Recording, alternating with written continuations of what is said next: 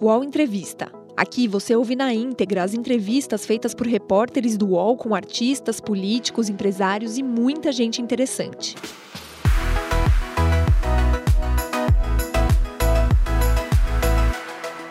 Olá, amigos e amigas internautas, muito bom dia a todos. Bem-vindos a mais um UOL Entrevista. Hoje a gente vai conversar com uma pessoa de raro talento, tem já o nome inscrito na história da música brasileira. É o roqueiro Lobão, cantor, compositor, músico, escritor. Ao lado dessas qualidades todas, o Lobão é, é um cidadão brasileiro muito ativo, participa vivamente da cena política brasileira. E é sobre essa atividade que a gente vai conversar com ele hoje. No instante em que dou bom dia ao nosso convidado, agradecendo a ele pelo tempo que está nos dispensando, eu já emendo a primeira pergunta. Lobão, nós tivemos na semana passada uma mudança na Secretaria de Cultura, com a saída, é, uma semi-saída, um rebaixamento da Regina Duarte. Você sempre foi uma pessoa que teve uma produção artística independente. Você acha que, do modo como está estruturada hoje a Secretaria de Cultura, é, não seria o caso de extinguir de uma vez? Bom dia, Josias. Bom dia a todos que estão nos assistindo. Amanhã outonal, fria e bela em São Paulo. Bem, é uma tristeza o que está acontecendo é, em todos os setores né, da nossa vida pública do governo e na cultura está é, tá havendo uma devastação, né? Uma devastação é, já desde a primeira hora do governo.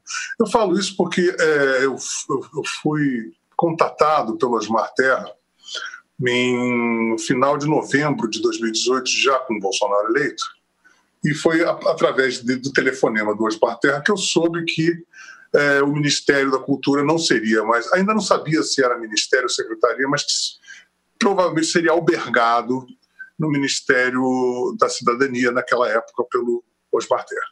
Pois bem, o que me causou espécie é que nos encontramos, acho que para uma churrascaria aqui em São Paulo, na Freire, a gente passou o quê? Uma, quase umas cinco horas conversando, desde a tardinha, tipo cinco e meia, até onze da noite, uma conversa longa sobre cultura.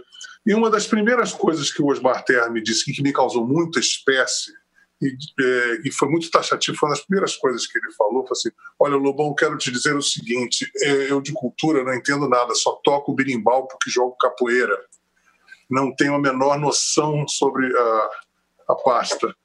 E eu, naquele momento, não sabia exatamente o que, que eles queriam comigo, uma vez que eu já tinha sido absolutamente taxativo no transcorrer de toda a, o pleito e o pós-pleito, que eu jamais, isso já há muitos anos, falando, eu não tenho a menor condição de aceitar cargo público, eu sou um músico, eu não tenho a menor compatibilidade com é, gabinetes, burocracia, não tem conhecimento suficiente, posso dar palpites e conhece.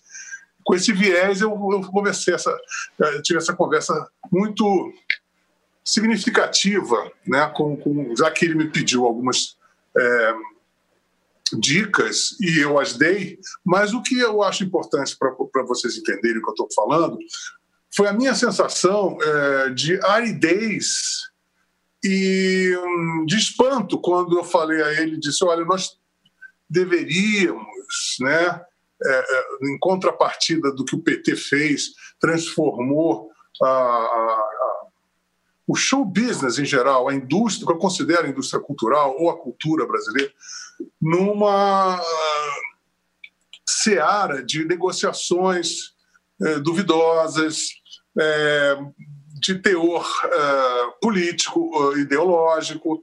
A Lei Rouanet se tornou uma, uma moeda, uma troca de moeda para uh, cooptação né, artística, porque afinal de contas, você pensa bem, isso eu falei para ele, é, houve uma, medidas que a princípio você aplaude, como os SESCs, foi sensacional, realmente os SESCs com a três reais, logo em 2003.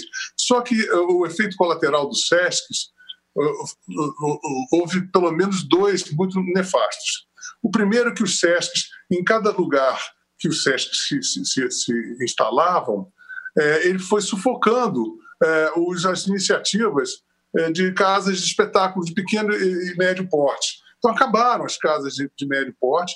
E, o que, e outro segundo efeito colateral foi a politização, a ideologização dos SESCs. E aí vem aquela célebre panelinha, fora a, a, a desglamorização, a burocratização dos shows. Tem decibelímetro, você tem que tocar numa determinada hora, hoje tem cadeiras que ficam vazias, que são sócios. Quer dizer, o, o, toda a liturgia do show, ela também ficou bastante é, deformada. Mas isso é o segundo plano. O problema é que houve realmente, neste ponto, em que nós perdemos no show business, não só, não só na cidade de São Paulo, no Brasil inteiro. As casas de espetáculo ficaram monumentais, então é, você só tem grandes espetáculos, ou, ou para sertanejos, ou shows internacionais, e os artistas de médio porte, que é a maioria, né, mais de 90% de toda a, a contingente de artistas, ficou submetido às casas de Sesc ou, ou, ou barizinhos, etc. E tal. Então o show business foi, foi se, se, se afunilando nesse setor e você ficou muito, você, eu digo a classe artística, né? Ficou muito refém da aprovação do governo. Você já tem a meia entrada, que te é, torna quase um amador, principalmente o pessoal de teatro. Né? Você tem a casa de vamos supor, um teatro de médio porte, de 600 lugares, você vai cobrar uma, uma entrada a 100 reais, a meia 50, você perde 50% da sua receita. E isso tudo vai levando o quê? O artista, vai conduzindo o artista ao pires do governo, né? E isso aconteceu durante todos os anos, e eu falando isso para o... E o que aconteceu nisso tudo... Ah, houve no final perversão. Essa preocupação que você, essa preocupação que você teve, que manifestou a ele, houve só uma inversão, né? Você tinha uma, uma patota com uma ideologia, entrou outra patota com outra ideologia, não é isso? Sim, mas o que eu sugeri a ele era porque uh, uh, eles estavam afim já de retaliar, essa lei Rouanet virou uma coisa de perseguição uh, de uma maneira muito injusta. É o que eu sugeri, eu falei assim, olha, existe realmente um, um um coronelato cultural aí que está. São artistas super consagrados que não teriam por que ter acesso a 4 milhões de Lei Rouanet. O cara que tem avião a jato vai pedir Lei Rouanet. Mas o fato principal que eu falei assim, olha, eu acho que é o seguinte, nós vivemos num loop de ação e reação de ódio e revanche entre direita e esquerda desde os tempos mais remotos da nossa história. Principalmente a partir de 64 se acirrou muito. Né? Passamos 23 anos na ditadura, aí veio e, e eu, eu, falei assim, eu acho que a única forma da gente parar, estancar esse loop, é o, o, o governo tomar uma iniciativa benevolente de não ser revanchista, de acolher toda a classe, zen, chamar todo mundo e dizer o que, que precisa. Aí aumentar uh, uh, uh, iniciativas para que aumentar a classe média artística ter a classe média artística com mais uh, tranquilidade, com o seu público mais longeva a, a, carreira, que tenha mais estabilidade e, e, e, que, e, que, isso seja fruto de mérito do trabalho das pessoas. Ou seja, transformar atividade cultural numa grande indústria cultural, como tem a Inglaterra, como tem a Coreia, como tem os Estados Unidos, onde você exporta divisas e não fica com apenas é, políticas de assistencialismo. Né? Mas, para isso, eu falei isso e frisei, eu falei, vocês têm que fazer uma coisa grande, né? tem que chamar o ministro dos Transportes, para a gente tem que falar com as companhias aéreas, é, de, logística, o turismo, é, o ministro da Economia, etc.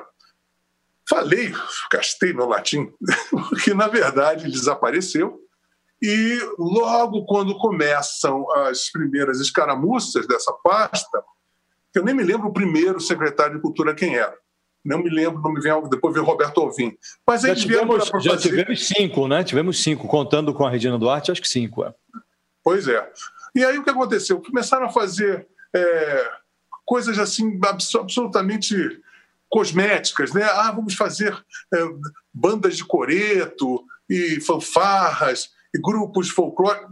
Assim, a coisa é muito mais ampla do que isso. Não é que isso tenha que ser excluído, nem ser colocada em segundo plano. Mas a coisa é muito mais ampla, assim como a Regina Duarte, quando falou: ah, vamos fazer uma assistência é, agora de, de, socorro por causa da, da, da Covid-19 aos circos. Eu falei: claro, o circo, mas assim, o circo representa 1% da, da, da, da classe que tem que ser realmente socorrida. Né? Tem um Fundo Nacional de Cultura que eles não eles bypassaram isso.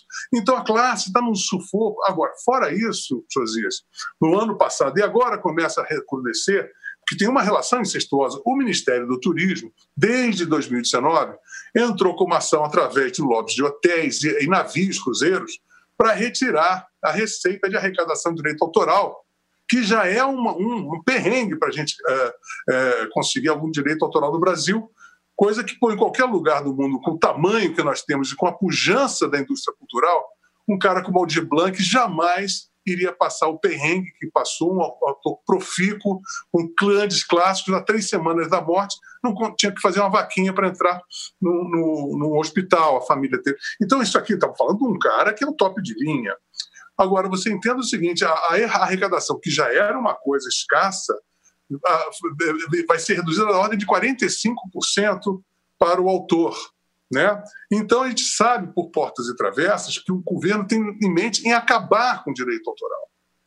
Né? Porque acha que artista é uma coisa absolutamente supérflua. Então, olha só, os, isso nós estamos sabendo já desde 2019. Então, quando entra a Regina Duarte, eu fiquei muito preocupado, e acertei na mosca. Falei, isso parece uma cortina de fumaça cor-de-rosa, adulcorada, para desfazer o mal-estar é, e, e, daquela performance asquerosa do Roberto Alvim, emulando Goebbels. Eu conheço o Roberto Alvim pessoalmente, ele é um excelente diretor de teatro, é uma pessoa muito culta. Aquilo ali não foi coincidente, aquilo ali foi é, semiologicamente, cuidadosamente montado. Ok, aí vem a Regina Duarte, aquela carinha fofa, aquela vozinha. Ela mesma se convenceu de que ela é foférrima, diga-se de passagem, né? E vem com aquele papel de fofura postiça, vamos dizer assim, assume com aquela coisinha do pum, do palhaço, etc. e tal. E eu falei: olha, ela vai ali. É... primeiro, que não tem como sobreviver por mais de um mês. Eu fiz um, até um, uma live para dizer aquilo porque tem os olavistas e a guerra cultural. Então, se você tem. O Olavo é o dono do governo. O Olavo rege o Brasil. As pessoas têm que entender, para poder entender toda a loucura, o Olavo é o homem que está colocando fogo no circo. Né? Então, se você tem uma peça fundamental, tem o Ministério da, da Educação, o Ministério da Cultura, ou Secretaria de Cultura, tem a SECOM e tem o, o Ministério das Relações Exteriores. Isso aqui é, é só uma peça de, de, é a peça, são as peças fundamentais do governo para o Olavo. Né? Então, é, é, seria utópico acreditar que uma Regina Duarte, seja de que viés, se ela tivesse é, na cabeça e administrar o, a Secretaria da Cultura, tivesse alguma liberdade ali. Ela só foi para ter uma gota de fofura cosmética, cenográfica naquele momento. E foi isso. Além do mais, ela ficou alheia a todas essas aflições que a classe artística está passando, né? Afinal de contas, ainda existe um, um temor e um perigo de, de repente, da, da, própria estrutura de shows, espetáculos, ela se desmantelar. E olha, a gente tem visto, Josias, no, no, nos Estados Unidos, na Inglaterra, na Alemanha, na França, várias ações ultra criativas, né? ou de partido é, de iniciativa privada, ou até de governos, de você fomentar shows, dos shows, inclusive, são tão lucrativos, é, que são todos. Você tem a EBC ali, você poderia fazer é, um entroncamento de, de shows, espetáculos, você convidar artistas, você fazer é, junções é, e duplas e convidar, convidar artistas, fazer depois um, documentário, você fazer DVDs, CDs, e inclusive mostrar e fazer um, por exemplo, é, ciclo da pandemia, né? como a arte, e, e você incentivar a arte, criar a arte da pandemia, você poderia fazer uma série de movimentos que gerassem dívidas, não só para os artistas, mas todo o entorno da indústria cultural, que são engenheiros de som, técnicos de som, técnicos de luz, contra-regras, produtores, transportadoras tudo que está ligado e que são milhares, centenas e milhares de pessoas. Então, isso tudo é, é uma coisa que está ali à mão, fora o Fundo Nacional de Cultura, que ela chegou, achou que era bastante os 600 reais que o, segundo ela, foi o presidente que não foi, né? foi o Congresso Nacional, ele deu de muito mau grado, e isso não se, a classe artística não, não vai se sustentar com isso. Né? A, a, a, não sei como é que ela não consegue entender que nós, aqui no Brasil, então quem vem de espetáculo, de teatro, é, de cinema, de shows, é, a gente vive né, o dia a dia para pagar o aluguel. A maioria das pessoas não tem casa própria, né, dos artistas. Todo mundo vive numa descolada. Né? Então, quando entra num contingenciamento desses de, de, de, de atividade de, de uh, profissional, todo mundo fica num perrengue terrível. E essa insensibilidade quase que sádica do governo parece que não realmente deu o circo pegar fogo. Ver a Regina dizer, ah, mas a gente apagou a luz dos circos, né, a eletricidade.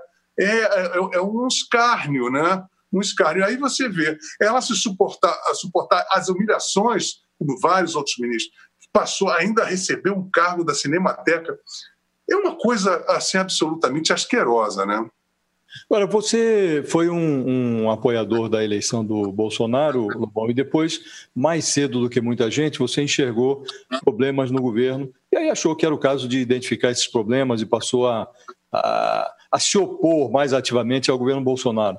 Se você pudesse identificar, qual foi a hora em que você falou, puxa, acho que não dá, não é o personagem certo? Qual foi o clique que deu que você enxergou que o personagem não era adequado para a presidência?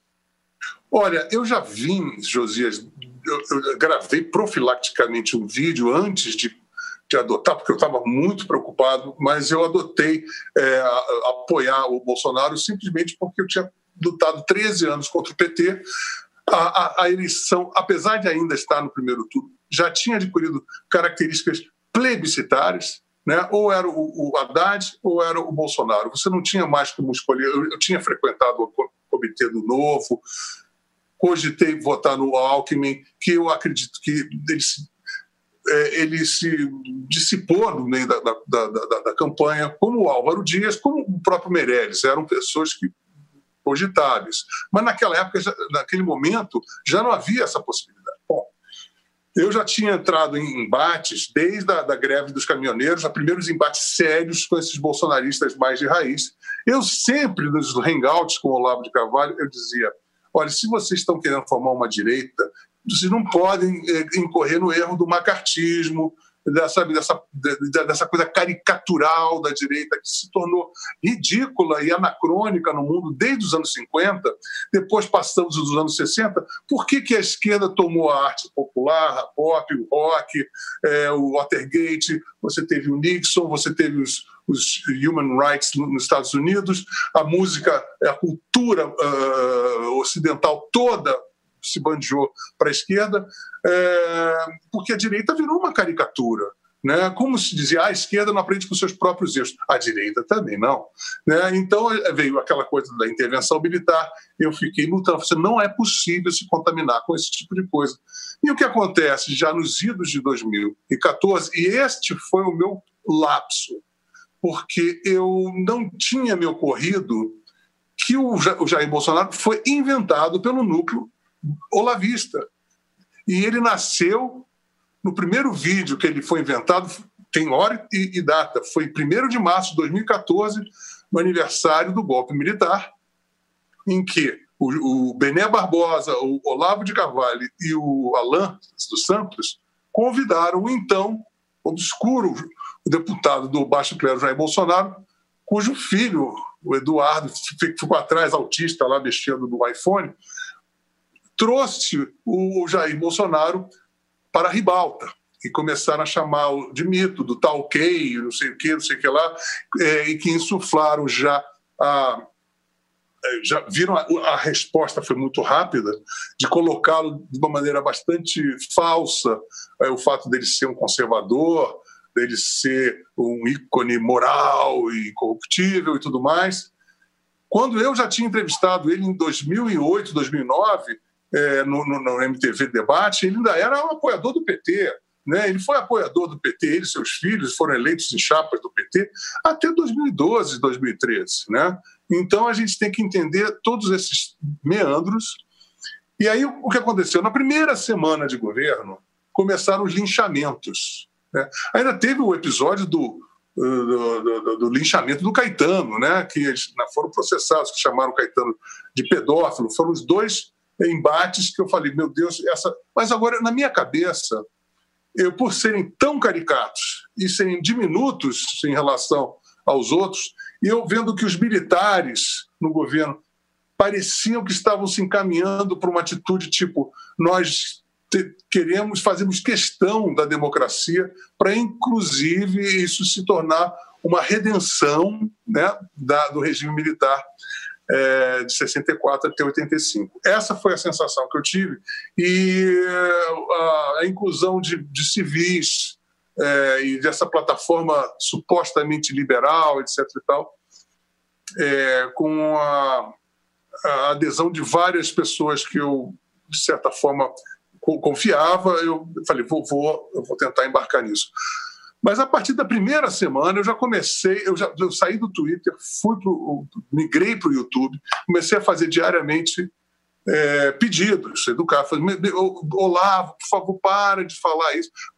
A gente já elegeu 53 deputados, metade da base foi já chincalhada logo na primeira semana, depois foi o lixamento do Bebiano, depois o lixamento do Mourão e de todos aqueles generais, né, o Heleno, o Mourão, o Vilas Boas, o Santos Cruz. E foi uma humilhação, né? depois foi a Janaia Pascoal, o Felipe Moura Brasil, Augusto Nunes, brerê, brerê. e quando eu vi que aquilo, e aquela e outra coisa que eu também eu não poderia imaginar, era nessa situação incestuosa dos filhos. Eu pensei que ele ia ser republicano e dizer, olha, vamos trabalhar, agora eu tenho que vamos parar de fazer Twitter. Isso tudo só, só se multiplicou, só se é, magnificou. Então, com tudo aquilo, já a partir de abril, eu já falava para minha mulher, eu falei assim, olha, eu tenho que sair. E eu não estou suportando esse clima de linchamento, em que a gente via que a preponderância ideológica do governo estava toda junto, e realmente quem estava mandando era o Olavo. Inclusive, nos primeiros dois meses de governo, o, o próprio Bolsonaro, eu pensei que fosse de uma convalescência daquela operação dele, estava meio é, coadjuvante na situação. Né?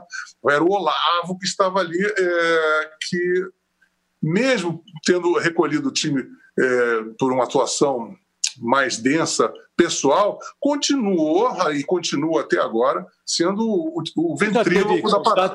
Você já teve contato com esse personagem, Olavo de Carvalho, Lobão? Qual é a que apito que ele toca? Olha, Ô, Josias, eu tive o hangout com o Olavo de dois, por um ano, um ano e meio. Toda semana eu fazia hangout com ele. E desde a primeira semana ele sempre foi ambíguo, né? É, comigo, como ele era residente numa, num programa meu, Lobão Entrevista, ele passou esse tempo todo é, sendo uma pessoa mais doce e mais engraçada e mais amoldada às minhas sugestões, né?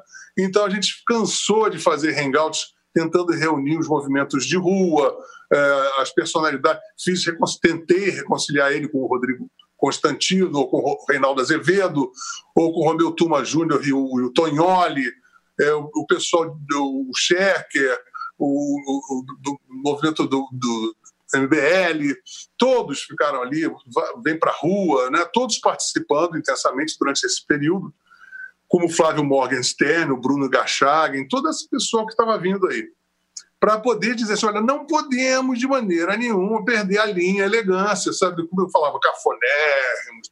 Mas olha, a gente tem que mostrar que a gente é chique, elegante, fleumático, é, conservadores, céticos, é, equilibrados, né? É, esteticamente adequados, né? E aquilo tudo foi se foi seguindo, foi seguindo. Ele, ele tentou também apoiar o próprio Aécio na época, na época que o Aécio e estava se mostrando numa afabilidade que também eu fazia questão de, de ficar com o pé atrás. Porque a primeira semana que a gente teve, ele veio com uma ambiguidade assim: olha, o, o Brasil, eu não sei exatamente como ele falou, mas tipo assim, olha, periga até do Lobão se tornar uh, presidente do Brasil é, mas de uma forma muito ambígua, né? Assim, o Brasil é uma merda tão grande que até o Lobão pode ser presidente. E já estava fazendo o hangout comigo. Eu falei, ô, ô, ô, Olavo, que, que, que é isso? Você quer ele pedir uma desculpa com os versos em francês, é, bastante nebulosos, e pedir uma desculpas. E como sempre, esse jogo ambíguo, né? que ele chegou, não é nada disso que eu falei, falou, etc. E tal. Ele tem essa Hoje você está rompido com ele, não? Não, não, foi a primeira semana da nossa da nossa. Ficou uma coisa assim, parece que havia um. Eu digo hoje, hoje, hoje você está rompido com ele ou continua falando? Eu, eu, o que aconteceu foi que no, no, dia 12 de maio de 2019, numa, acho que era uma sexta-feira, se não me engano, é, eu ia já fazer a minha a oficialização no sábado, como fiz né, no sábado daquele, daquele fim de semana, assim, tipo, a minha defecção do governo. E na sexta-feira à noite, eu voltei ao Twitter depois de dois meses, como eu falei que eu tinha fora, e lancei uma lacônica frase que causou uma verdadeira explosão no Twitter, que foi o seguinte: o Olavo é uma farsa. Aquilo teve um, um, um, um efeito, Josias, incrível. Pela primeira, pela primeira vez eu fui banido do Twitter por dois dias. Acho que foi o tal de Leandro Rochel que me cortou, denunciou. E eles partiram para cima. Assim, parecia um mando de piranhas, né? famintas. Um ódio. E, e vários daqueles olavetes de, de, primeira linha, como Alan dos Santos, a Bia Kiss, Flávio Gordon, o Bernardo Kirchner, me mandaram de direct message pedindo, pô, você ainda tem tempo de se redimir, o que, que aconteceu? Pô, peça perdão, é, se arrependa, é, você ainda tem tempo, né? E, assim, perdi, assim, em dois dias, 200 mil seguidores no Twitter e perdi mais de 180 mil seguidores no YouTube. E eu falei, bom, tem um cavalo de pau. É, eu estava pensando assim, é, parafraseando o Nelson Rodrigues, a pior forma de solidão é você ser amado pelo que você não é. E eu pensei assim, poxa, eu estou fazendo aqui um, um, um, site, aqui um, no YouTube, eu faço comida, a comida, a cabana do Pai Lobão, cozinha com o Pai Lobão, eu dou, eu receito livros, falo sobre música, sobre o meu ambiente musical, criativo, etc. E fica um monte de bolsonarista ali, aí, mito! E só fica um, um é, patriota, eu detesto ser chamado de patriota. O patriota, com aquelas bandeiras verde e amarelo, por sinal, os símbolos nacionais vão ter que todos serem trocados depois disso, porque estão, inevitavelmente impregnados né, depois de tudo isso. E eu fui começando a ficar irritado com esse convívio e com eu estava muito já escaldado com a agressividade dos militantes, dos petistas que passaram esses 13 anos me chamando de maconheiro, roqueiro fracassado, etc, etc. E eles começaram a fazer a mesma coisa. Isso até antes de eu é, decretar a minha defecção.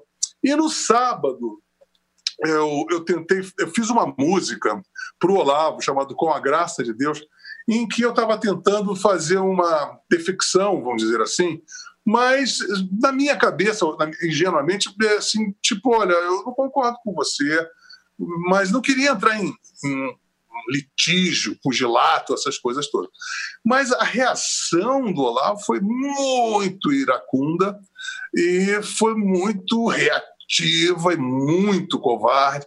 Aí, aí, começou, ele que tinha me elogiado alguns tempos atrás como uma revelação como escritor, etc e tal, começou a primeira coisa, ele não escreveu nada, ele tem ghostwriter, é o lobostão, é com, aqueles, com aquelas aliterações é, pegajosas e maliciosas que ele faz com, você acha que as tribos são muito parecidas, Lobão? As tribos petista, bolsonarista, elas são muito parecidas?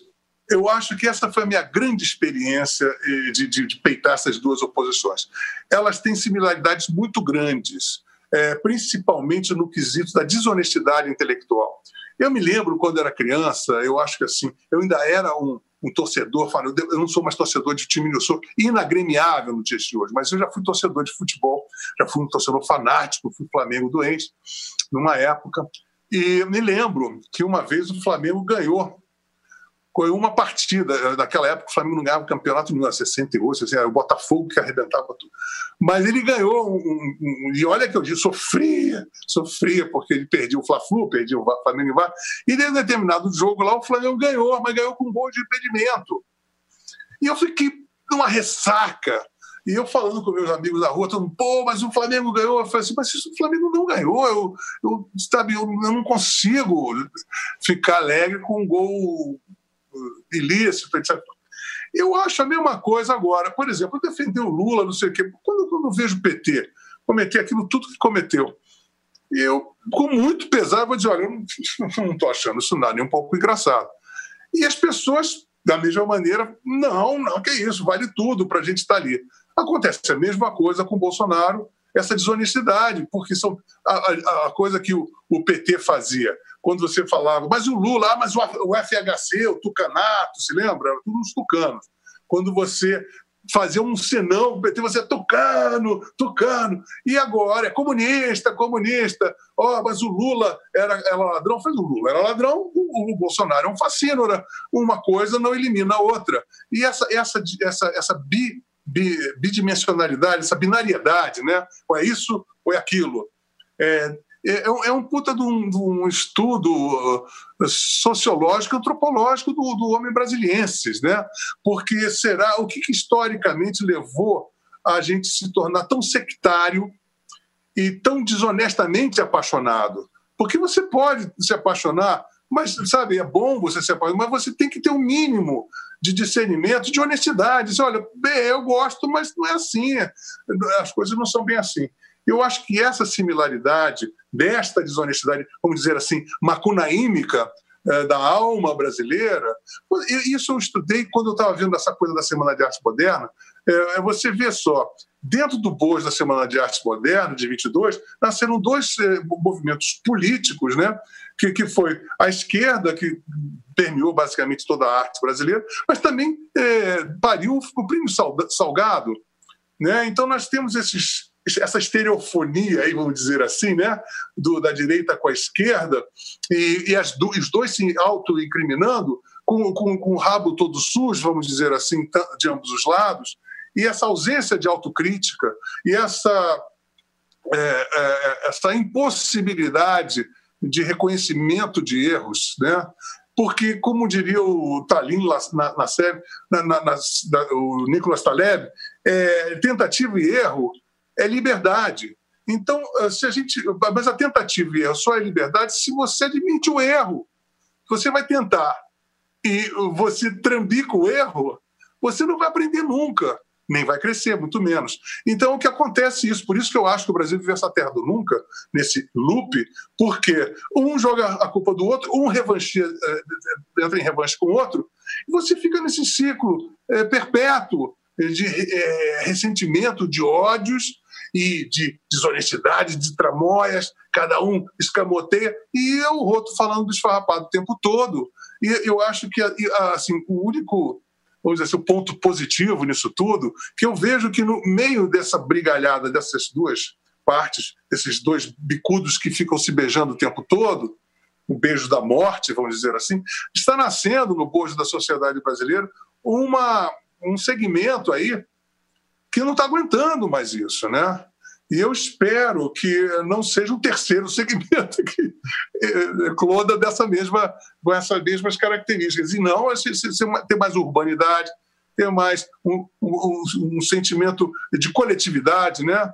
de a gente entender o outro. Nós somos um país que você vai no supermercado, você leva é, é, fechada de carrinho de supermercado pessoas não, não, não, não interagem com, com, com, com os outros, né, socialmente. Avanço sinal, você dá buzina, é, é, paga propina, é, você tem a indústria da multa, você pega no posto, quer vender as suas multas, coisas assim que são muito características dessa bacuni, uma, dessa, uma dessa coisa macunaímica. O UOL Entrevista volta já.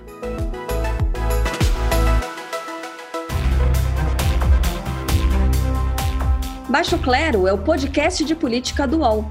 Toda semana eu, Carla Bigato, converso com os comentaristas Maria Carolina Trevisan e Diogo Schelp sobre temas que dominam a pauta política brasileira. Você pode ouvir o Baixo Clero e outros programas do UOL em uol.com.br podcasts, no YouTube e também nas principais plataformas de distribuição de podcasts. Recebe salário, faz transferência, pagamento, recarga de celular e até empréstimo, tudo sem taxa. PagBank, a sua conta grátis do PagSeguro. Baixe já o app e abra sua conta em 3 minutos. Tem uma curiosidade que eu tenho, Lobão. Você. Tem, vários artistas têm envolvimento político. Né? O Chico Buarque tem lá suas simpatias pelo Lula, pelo PT. O Gilberto Gil foi é, ministro da Cultura. O Caetano é, tem também uma participação ativa. Recentemente ele se encantou aí pelo Ciro Gomes. E é, você foi meio que estigmatizado pelas opções políticas que fez. Você se sente assim, estigmatizado é, e, e, de certo modo, é, tratado de uma forma diferente desses outros artistas que também têm as suas opiniões políticas, ou estou enganado, ou você não se sente estigmatizado? Eu acho que eu sou uma pessoa que eu sou um agente provocador, sabe, Josias? Eu, eu por simples fato de ser roqueiro no Brasil, já é um estigma. É, ontem eu estava fazendo uma live com o Nazi do, do, do, Ira, e a gente sabe que você optar por, por, por fazer uma, um estilo de música que sempre foi um tabu, desde a passeata da guitarra elétrica em 1967, desde o meu colégio, por exemplo, eu era um cara, como eu era baterista, eu era compositor, fazia minhas músicas, no, no festival de colégio eu nunca entrava, porque eles eram, eram roqueiros. E, e todo mundo almejava por um novo Chico Buarque. Por exemplo, no meu, no meu colégio, meu companheiro de classe, que eu, eu adoro, o Cláudio Nucci, que ganhava praticamente. O Cláudio Nucci e o Zé Renato do Boca Livre, eles eram companheiros meus do colégio, eles eram rivais, porque no final dos festivais disputavam o Cláudio Nucci e o Zé Renato sempre. E eu sempre tocava bateria para o Cláudio e sempre era é, eliminado, porque achava minhas músicas e todo mundo ria. Que engraçado. É, não é piada. É, então era uma coisa que desde criança eu adoro rock and roll. Agora, é engraçado que eu, como roqueiro, também fui, fui formado por Dalva de Oliveira, Titrês de Ouro, Ed Lincoln, é, Dolores Duran, etc, etc, etc.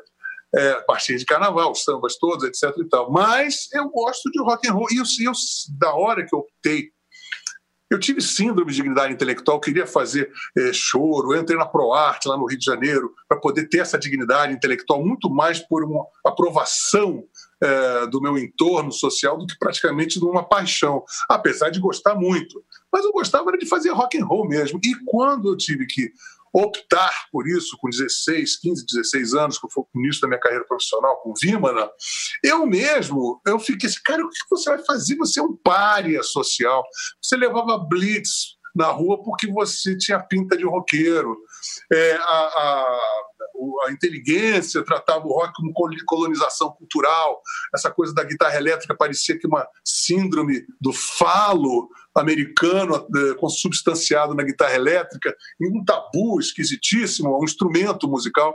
Isso tudo é, é uma coisa que me deixou bastante. Foi uma opção minha eu falei assim, sabe de uma coisa? Dane-se, eu vou fazer isto, porque é isso que eu. É o meu, meu minha verve é essa. É, eu assambarquei uma série de outros estilos musicais que, graças a Deus, eu, me enriqueceram, como o choro, eu adoro tocar choro, eu adoro para tocar as peças de Vila Lobos, quase, quase, quase todo o repertório de Vila Lobos de violão eu, eu já toquei com música erudita, barroca, adoro bar, adoro tocar suítes de cello desacompanhado. Eu tenho um, estudei na, na escolinha do Maestro Guerra Peixe, que é nosso câmara cascudo da música brasileira, com as suítes nordestinas, Edino Krieger, etc. E tal. Mas eu faço rock. Agora, o fato de eu fazer rock me coloca dentro de uma uh, discussão, vamos dizer assim, é, que seja de variedade, já num ponto, você já começa perdendo de 10 a 0 pelo fato de ser roqueiro, ou seja, no máximo ser exótico, tá entendendo? E, então, é, eu utilizei muito essa, esse exotique para provocar muito as pessoas. Como eu tinha e tenho um conhecimento, tanto por gostar, como também curiosidade científica, né, da música popular brasileira, é, eu sei que eu tenho um conhecimento do qual a maioria dos meus adversários me subestima. Então, eu sempre, ao invés de me sentir estigmatizado, eu sempre dou uma volta em cima disso e eu acredito que, de uma forma ou de outra, eu me sinto uh, raramente assim. Puxa, eu sou uma figura cujo, cujos vários fatores se convergiram e que me dão uma determinada força capaz de chegar a arregaçar as mãos e falar assim: não vou peitar toda essa é, circunstância é, que foi armada, cheia de tabus e preconceitos e, e, e uh, uh, uh, assim esgares culturalistas para poder, através do meu trabalho, pacientemente é, e com muito espírito esportivo, poder é, travar esse embate todo que eu venho travando e conseguir criativamente sobreviver a tudo isso sem ser simonalizado de uma forma ou de outra, né? Mas você não se sente, então, para usar a sua expressão, simonalizado? Eu, inclusive, no meu segundo livro, adotei uma outra expressão de ser insimonalizável. Né? Eu falei, eu, eu recebi a advertência de vários amigos que. Só para explicar quem está, só para explicar quem está nos acompanhando, nós estamos falando do Wilson Simonal, né? Que Wilson foi Simonal. virou em determinado momento um párea da, da, da, música brasileira, da cultura brasileira, né? Porque foi acusado de colaboracionista com o regime militar e tal. Só para situar quem está nos, nos acompanhando. Agora, um detalhe, isso eu estava falando ontem, exatamente esse episódio Simonal, que é muito emblemático, mas ele é muito mais. Se a gente for esmiuçar, o que aconteceu com o Simonal foi em 1971, a Simonalizada. E foi no Festival da Canção, a consagração, que eu estava lá, meu pai era chefe de manutenção de uma, uma companhia de táxi, que trabalhava para a Globo, então eles carregavam os artistas, então eles ganham um convite para ficar atrás da mesa de jurados. E naquele festival, eu acho muito importante isso tudo. Gente ficou atrás do Harry Mancini, eu achei maravilhoso. E o, e o Simonal estava falar de teatro do lado, do lado do Simonal o tempo todo. E naquele festival aconteceram três eh, fenômenos: a apresentação do Simonal cantando Patropi e a banda Veneno e o maestro Erlon Chaves, Erlon Chaves que chocou o Maracanãzinho com Eu Quero Mocotó, ele chiquérrimo, elegantérrimo, um, um, um negão espetacular, sexy, muito maestro Elon Chaves, com várias louras se, se, se esfregando nele, as pessoas, uau, que coisa. E o Tony Tornado, que ganhou o festival com a BR3, que depois veio a namorar Arlete Salles, mãe de um grande amigo meu, o Alexandre Barbalho, e eu consegui desfrutar a discoteca Black do, do, do Tony Tornado durante muitos anos, depois fiquei amigo do Tony Tornado. O que também foi defenestrado, o Tony Tornado, e seis meses depois de romance tórrido com a Arlete Salles, ele foi se apresentar num show em Cabo Frio, teve um acidente, ele tinha dois metros de altura, caiu e houve um acidente, ah, uma, uma menina, acho que ficou paraplégica, uma coisa horrorosa, uma tragédia, e a partir dali foi um pretexto para ele desaparecer. Em suma, três ídolos negros, quer dizer, não era só ligado à ditadura militar, né? naquele mesmo de festival, desapareceram numa questão de um ano, não é? E ninguém era da MPB ali, né? Ninguém era da Tropicália, um era Black Music, o outro era turma do, da pilantragem, né? Que tinha, não, eram dois da pilantragem e um da Black Music. Então, isso tudo a gente vai vendo. E outras coisas, você vê também que os nordestinos, essa coisa desse coronelato, é, o Fagner, o, Ednardo, o Alceu Valença, todos esses caras, sempre, por exemplo, você vai no, na, na, época que tinha aqueles prêmios Sharp, o Alceu Valença ganhava prêmio música regional. E o Caetano ganhava MPB. Por quê? Né? Porque essa então, isso tudo, a gente, se for alinhavar, nós temos, é, vamos chegar dentro do que o meu querido Martim Vasco da Cunha chama de o carandiru intelectual brasileiro, né? um coronelato cultural em que a gente vive esse patrimonialismo também na área cultural, onde você passa por um filtro e você está vendo que não. E o rock, então, nem se fala. A gente conseguiu uma brecha fortuita do destino de aparecer no rádio dentro de uma hora de um desgaste determinado, em que meia dúzia de, de, de, de garotos entraram numa de fazer música para o mainstream, e conseguimos. Né? Mas por um curtíssimo espaço de tempo que ele foi imediatamente abafado. Então isso acontece, isso eu, eu, eu escrevi, estou no meu quarto, quinto livro, né? Eu acho que dos meus cinco livros, são dois autobiográficos, né, e os outros são basicamente autobiográficos também, mas são teses, como o Manifesto da Terra do Nunca, o livro sobre os anos 80. Ele estuda, e eu também, como sou um personagem atuante de tudo isso, tento mostrar toda essa problemática eh, patrimonialista que existe desde a, vamos supor, desde a da semana de 22. A gente baniu Olavo Bilac, não é verdade? Todas a, a, o parnasianismo, a, aparecia e a gente estudando a República e, e, de repente você vendo que 22 estava muito próximo também daquelas revoluções que viriam logo em seguida toda do 24, né? É, aqui o, o país estava em efervescência, Epitácio Pessoa era o, era o presidente, então assim tinha corrente de esquerda, tinha esses caras da, da, nascendo todas essas coisas, e o Brasil enterrou, basicamente, todo aquele outro passado com, nesse intuito revolucionário, e a partir dali, as pessoas não entendem que a gente tem 100 anos já de um academicismo vanguardista revolucionário, o que em si já é uma é um paradoxo, né? Mas é, hoje em dia, você falar com poesia concreta, ou você botar umas coisas assimétricas, meio esquisitonas, era esquisitão há 100 anos atrás. E continuam, né?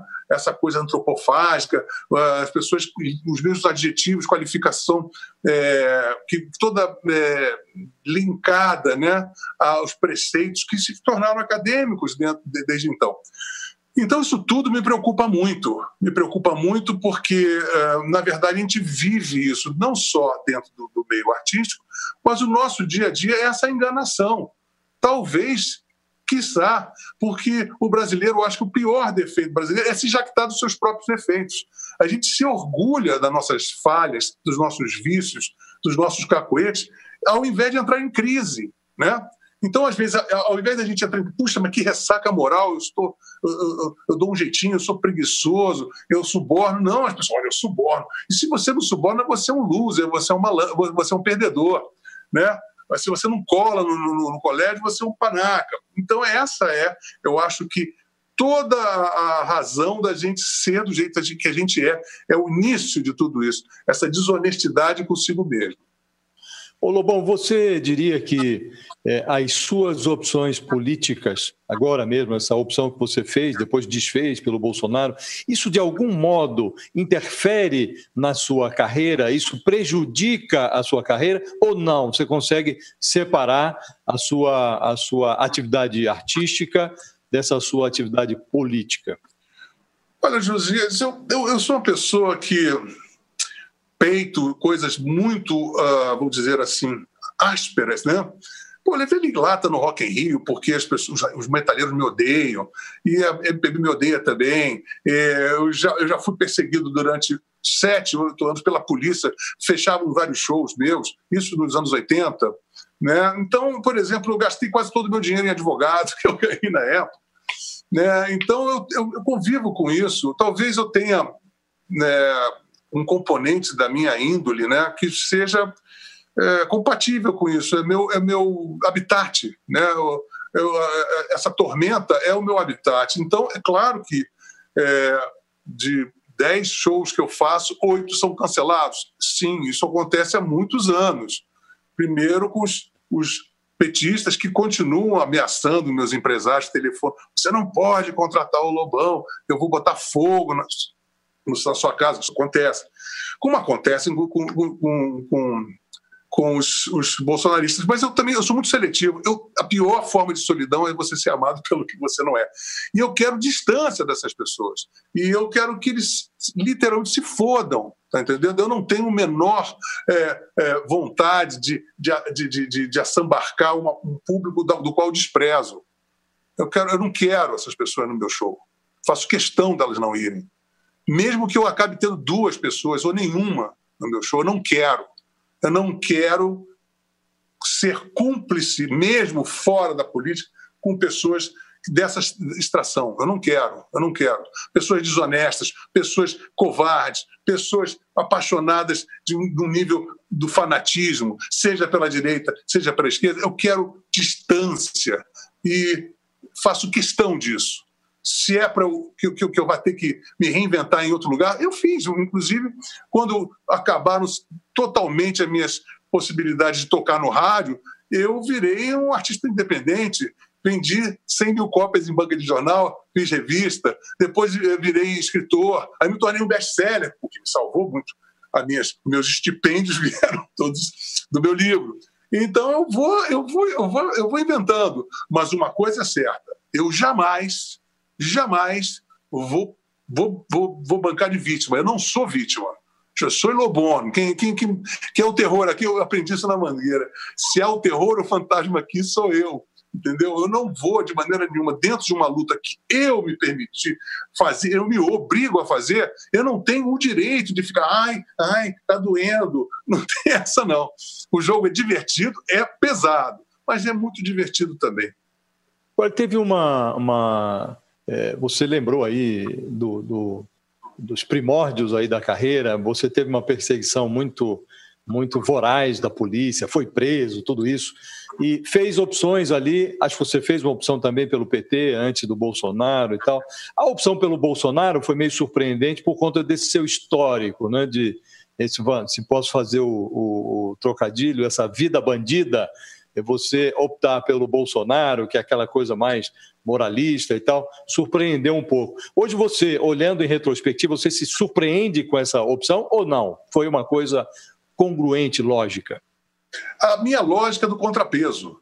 O meu signo é Libra. Então, se uma coisa pende para cá, a tendência. Por exemplo, é, eu eu tô lá, minhas brigas com o Caetano, com, com, o Chico, não sei o quê. Mas começam a perseguir o Caetano, como se, de uma maneira covarde, injusta como foi, chamaram, chamá-lo de pedófilo, eu vou lá e vou defender o Caetano.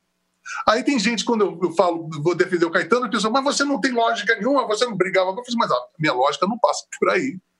Ele está sendo injustiçado. E ele tem talento. É, as coisas são complexas, sabe? Não é feio, chato e burro. Né? Porque as pessoas assim, entendem assim: se eu, não, se, eu, se eu não concordo com você, aí você é fracassado, você é péssimo músico, você é péssimo compositor. Não, Caetano é uma pessoa genial, tem uma obra fecunda. Eu discordo em várias coisas, como assim, Caetano, como Gil, como Chico. Evidentemente, são pessoas absolutamente geniais, talentosos. Discordo em uma série de coisas. Mas, ao mesmo tempo, tem um parentesco enorme, não só porque somos músicos, como são parentes porque eu, eu cresci com eles. Quando o Aldir Blanc morreu, que era uma, uma pessoa de uma verve eu, parece que morreu um pai, sabe? Eu chorei o dia inteiro. Quando eu vejo João Bosco na rua, a gente se abraça, a gente, sabe? Então a gente tem que entender essas nuances, né? E que. Peraí. Ah, bateria fraca. Que a gente tem que perceber que a complexidade da, da vida e, e, e, conseguir exatamente esse trânsito. Né? Então, o meu contrapeso, eu vou defender. Ah, quando começou a haver é, essa militância petista, fascista, quando eu entrava no restaurante, as pessoas passavam 20 metros, fascista, golpista. Isso acirrou muito uh, essa minha vontade de contrapeso. Por exemplo, lá no, na Inglaterra, o Morris eh, ou o cara do Sex Pistols falavam é, ser conservador é, é o novo underground, é a nova contracultura. Porque é um contrapeso porque estava havendo uma hegemonia que acabou se erodindo e aconteceu o que aconteceu. Agora, como a hegemonia foi para a mão da direita e de uma maneira absolutamente criminosa, é a hora da gente sentar o pau deles. Mas é esse contrapeso que, que, que funciona, sabe? É não você tomar ah, esse aqui é meu time. E não vou sair, não, eu não tenho time. Eu não tenho, tenho time de futebol, quanto mais política, quando são servidores públicos que devem funcionar ou não. Dentro dessa linha, Lobão, de contrapesos e novos contrapesos, qual é, a seu juízo, hoje, com essa visão crítica que você tem do governo Bolsonaro, qual é o próximo contrapeso? Qual é para onde você está enxergando o futuro? Qual é o, o próximo passo?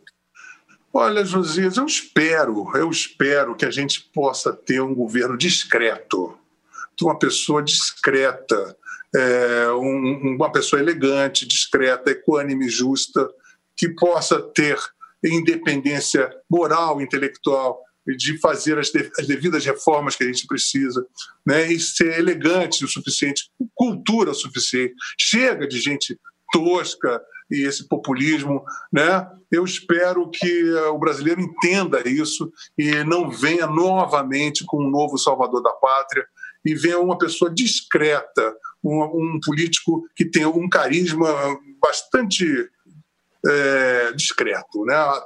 Sob a égide da discrição. E você enxerga no espectro político brasileiro esse político ou você ainda está procurando? Eu estou cansado de procurar, eu te confesso. Eu espero que apareça. Por enquanto, tudo é muito ainda difuso. Eu não, eu por exemplo, essa coisa do Moro, o Moro, a maneira dele me falar, eu, eu admiro as coisas que ele fez, algumas, né? Mas não me inspira essa, eu, essa coisa do, das pessoas, Moro, Moro, eu acho que também já começa a ficar achando esquisito. É, vamos supor, tem aí o governador da, do Rio Grande do Sul, né, que parece que está surgindo como um cara jovem. O, o governador do Pará também, o Helder Barbalho. O Flávio Dino está saindo bem no Maranhão, são coisas assim, né? Fortuitas. É, vamos ver, vamos ver o que, que acontece. Os partidos, essas coisas todas são todas muito viciadas, né? Nós temos mentalidades muito viciadas. Isso é que é preocupante, porque a história vai se repetindo. Espero que tenha uma nova geração aí que nos é, faça ter um pouco mais de esperança. Você, em relação ao espectro político, essa coisa de direita, de esquerda, você hoje acha que a gente tem que pender para um lado ou para o outro, tem que ir para o centro? Qual é a sua visão em relação a isso? Eu acho que a pandemia nos é, deu uma grande é, lição de que as coisas são é, modulares. Por exemplo, numa pandemia, você tem que ter o, o Estado cresce automaticamente, tem que tutelar uh, o Estado a tutelar a sociedade mais. É, o direito de ir não pode ser em, troca da coletividade, é o Estado. Então, esses caras que são liberais, ah, não, querem se ater ao liberal. Não, você tem que mudar, ter regras, elas são voláteis, né? E eu, eu, acho que é isso que nós temos que perceber e que essas, esses, é, essas vertentes acadêmicas de economia, de ideologia, elas todas vão ter que sofrer uma, uma transformação enorme depois da pandemia, porque em determinados tempos você tem que, tem que ter é, a, a, atuação do, do mercado mais do, do, Estado maior, depois as, as, liberdades econômicas podem prevalecer no determinado momento, vai ter que ter assistencialismo de momento, não se pode dizer, não, agora não tem mais assistencialismo. Esses dogmas todos eu acho que vão ter que, vão ter que cair de uma forma ou de outra. Grande Lobão, agradeço demais a, a, o tempo que você nos dispensou. É, muito obrigado pela conversa, boa sorte e até uma próxima. Muito obrigado, Josias. Foi um prazer essa manhã de papo com você. Espero que as pessoas tenham curtido também. Um forte abraço. Abraço.